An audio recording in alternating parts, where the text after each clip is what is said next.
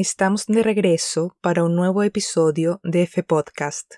Siéntanse cómodos, que hoy hablaremos de las tres principales identidades regionales de España. ¿Cuáles creen que son? Sí, la catalana, la gallega y la vasca. Dentro de los 10 países en donde más se escucha F Podcast, se encuentran dos naciones en donde jamás imaginé que tendría tantos oyentes. Hablo de Ucrania y de Rusia. Como todos saben, dos países que han sido los protagonistas de los noticieros durante los últimos diez días.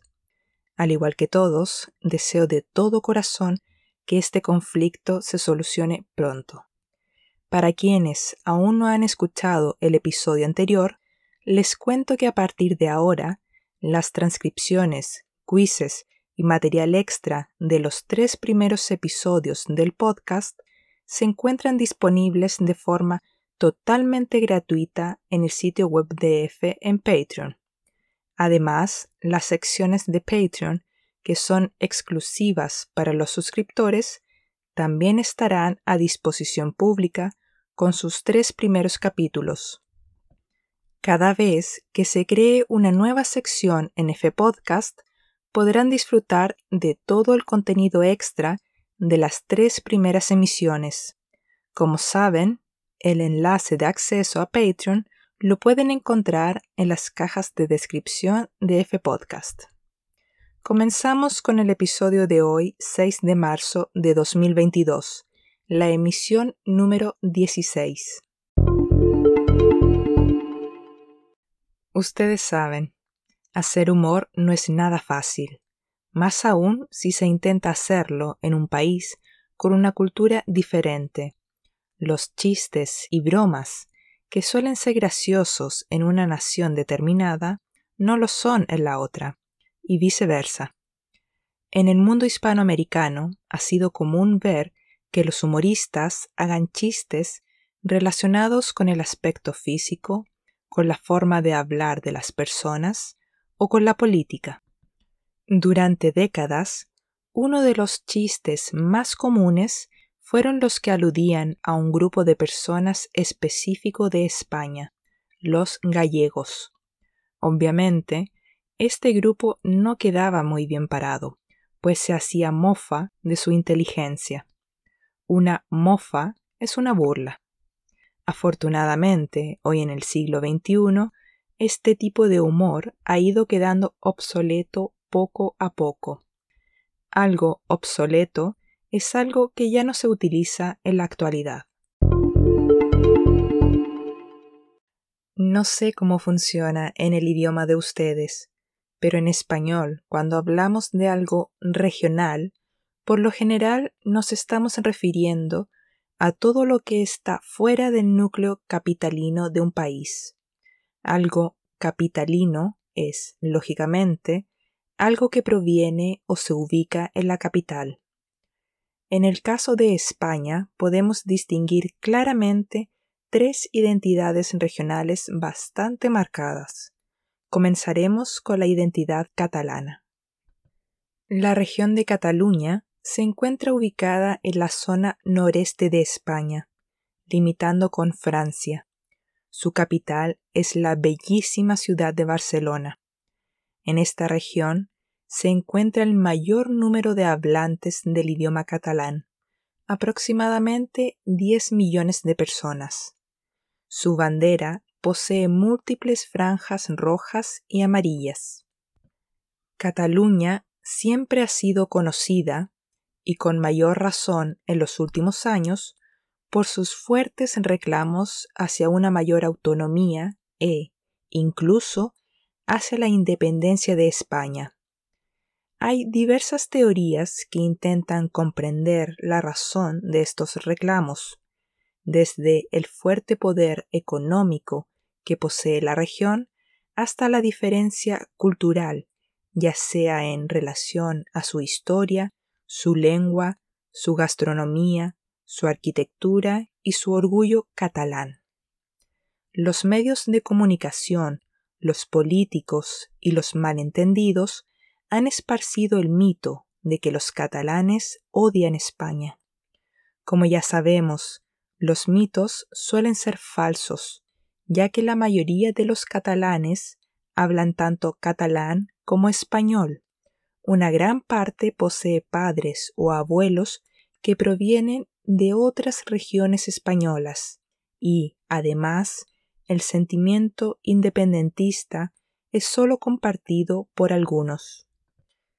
Debido a la potente industria del turismo que posee la zona, los catalanes suelen estar acostumbrados a recibir personas provenientes de todos los rincones del mundo.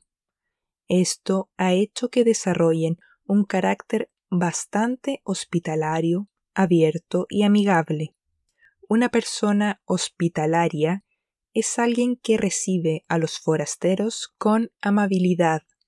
Sin embargo, también se dice que suelen ser un poco desconfiados, discretos y tímidos, al menos al principio.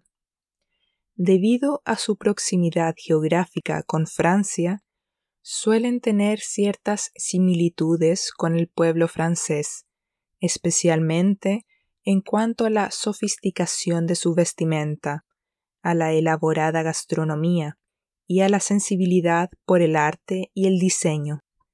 El catalán promedio posee un humor irónico y perspicaz, muy similar al británico. Algo perspicaz es algo altamente centrado en los detalles. Y al igual que los holandeses y los alemanes, le dan una gran importancia a la puntualidad. A pesar de que casi todos los catalanes hablan español, aparte de su lengua materna del catalán, y tienen un dominio amplio del idioma inglés, como en todas las culturas, si quieres comunicarte e integrarte de manera exitosa en su sociedad, es preferible que hables catalán. Tal como dijo una vez Nelson Mandela, si le hablas a una persona en un idioma que entiende, el mensaje va a su cabeza. Si le hablas en su propio idioma, va a su corazón. Ahora vamos con los vascos. Los vascos son los habitantes de la región de Euskadi, la que es también conocida como País Vasco al igual que Cataluña, Euskadi se localiza en la zona noreste de España, limitando con Francia. Sin embargo, a diferencia de Cataluña, que se encuentra en la zona costera del mar Mediterráneo, Euskadi se ubica en la costa atlántica. En sus tierras habitan aproximadamente dos millones de personas. Su bandera regional es de color rojo, la que posee una cruz blanca y una X verde. En términos lingüísticos, el idioma hablado en la zona de Euskadi es, probablemente, uno de los más apasionantes y enigmáticos del mundo. Nos referimos al euskera. Es difícil imaginar que una lengua como lo es en el caso del euskera, también llamado como vasco, posea la característica de ser una lengua aislada. ¿Qué quiero decir con eso? Pues que es una lengua que no está relacionada con ningún otro idioma del mundo, ya que posee un léxico y una estructura gramatical única. ¿Sabían que durante la dictadura de Francisco Franco, vale decir tan solo en el siglo XX, el euskera fue estigmatizado y perseguido? El verbo estigmatizar significa asignar una imagen negativa a algo o a alguien. Así es, toda persona que hablase vasco tenía prohibido hacerlo en público, de lo contrario, se arriesgaba a ser condenado. De hecho, la ETA, el grupo terrorista vasco español que todos conocemos muy bien, tuvo sus orígenes en esa época, en donde luchaban por la libertad de expresión de la identidad y lengua vasca. Pero claro, sus nobles intenciones iniciales cambiaron con los años. A pesar de ser una tierra que durante siglos ha poseído un bajísimo flujo migratorio, Euskadi es una de las regiones más dinámicas de España, tanto económica como culturalmente. Los vascos, debido a su singular genética, poseen una gran fortaleza física. Esta característica se puede apreciar claramente en el gusto que tienen por los deportes y la danza. También son amantes de la música y los carnavales de origen medieval, en donde cada celebración de este tipo se vive con gran pasión. Esta zona posee una rica gastronomía basada principalmente en el pimiento, en el bacalao, el cual es un tipo de pescado, en las setas, también conocidas como hongos o champiñones, y en la sidra, la que es una bebida alcohólica obtenida mediante la fermentación del jugo de manzana. En el día a día los vascos son personas que suelen vestirse de un modo clásico y sobrio, dándole prioridad a colores derivados del negro y el azul. Se dice que tienden a ser un tanto más conservadores y cerrados que los españoles, por ejemplo, de Madrid o Andalucía. La típica imagen del vasco rural, misterioso, y de aspecto folclórico es, lógicamente, un estereotipo que poco y nada tiene que ver con la realidad. Y llegamos finalmente a la identidad gallega. ¿Saben cómo se llama la zona en donde viven los gallegos? Pues fácil, Galicia. Esta es una zona ubicada en el noroeste de España, específicamente entre Portugal y el Océano Atlántico. Su bandera es de color blanco con una franja diagonal de color celeste y el escudo regional en el centro. Se dice popularmente que un gallego promedio es una persona cerrada, desconfiada, indecisa y siempre a la defensiva. En este contexto, utilizamos el término promedio como sinónimo de típico. No obstante, quien logra conocer a un gallego en profundidad se encontrará con una persona hospitalaria, generosa y muy leal a sus amigos. Una característica bastante arraigada a la identidad gallega es la de ser grandes bebedores de vino tinto y licor café. Algo arraigado es algo que tiene fuertes raíces, sin olvidar el fuerte consumo de churrascos y mariscos. El tiempo en Galicia puede ser un tema complicado, ya que se puede pasar de un sol veraniego a la lluvia en cosa de solo horas. Es por ello que los gallegos tienden a vestirse en tonos grises, evitando el negro y el blanco. Como ya supondrán, en Galicia se habla gallego. Esta es una lengua que, si damos una definición ligera, parece ser una mezcla de portugués con español. Sin embargo, a diferencia del catalán y el euskera, la lengua gallega ha ido perdiendo fuerza e importancia día a día. La enseñanza del gallego en las escuelas ha sido débil, pues existen pocas normativas que promueven la lengua en el mundo educativo. De hecho, existe un bajo número de profesores que tienen la formación necesaria para impartir el idioma. Impartir es sinónimo de enseñar.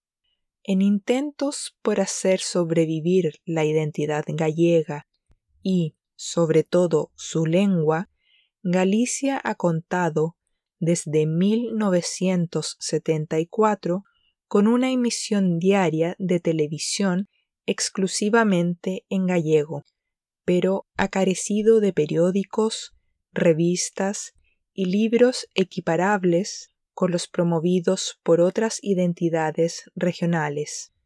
Equiparable significa simplemente igualable, de la mano de la globalización. El folclore, la literatura, la artesanía, los oficios y las costumbres gallegas han ido quedando atrás, dándole paso a la identidad típica española e, incluso, a la internacional. Bueno, ¿qué les puedo decir? La verdad es que nunca he tenido la dicha de estar en España y sumergirme en sus bellas ciudades. La palabra dicha en femenino significa placer y, sinceramente, es un poco curioso ya que para la mayoría de los latinoamericanos el destino europeo de viaje más común es España. Durante mi etapa escolar estuve en dos escuelas. La primera de ellas tenía por dueños, o dueñas en este caso, a un grupo de monjas españolas.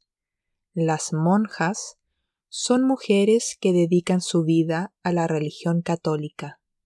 Si bien este factor religioso no tuvo ninguna influencia en mi educación, sí lo tuvo el país del cual ellas eran provenientes, pues tuve muchísimos profesores y sobre todo profesoras que venían de España.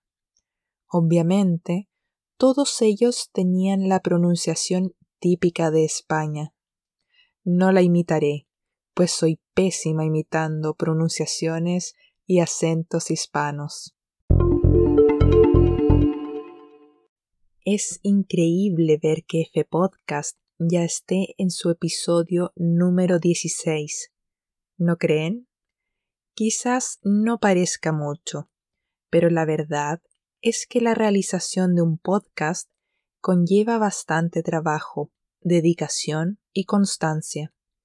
Agradezco enormemente a todos los que me acompañan capítulo a capítulo y, en especial, a quienes lo han hecho desde el principio. Una excelente manera de apoyar el podcast es compartiendo el programa con las personas que ustedes saben que están aprendiendo español y consideran que F Podcast puede ayudarlos a aumentar su nivel en el idioma. La mejor forma de que F Podcast pueda acelerar su ritmo de publicación es aumentando su audiencia.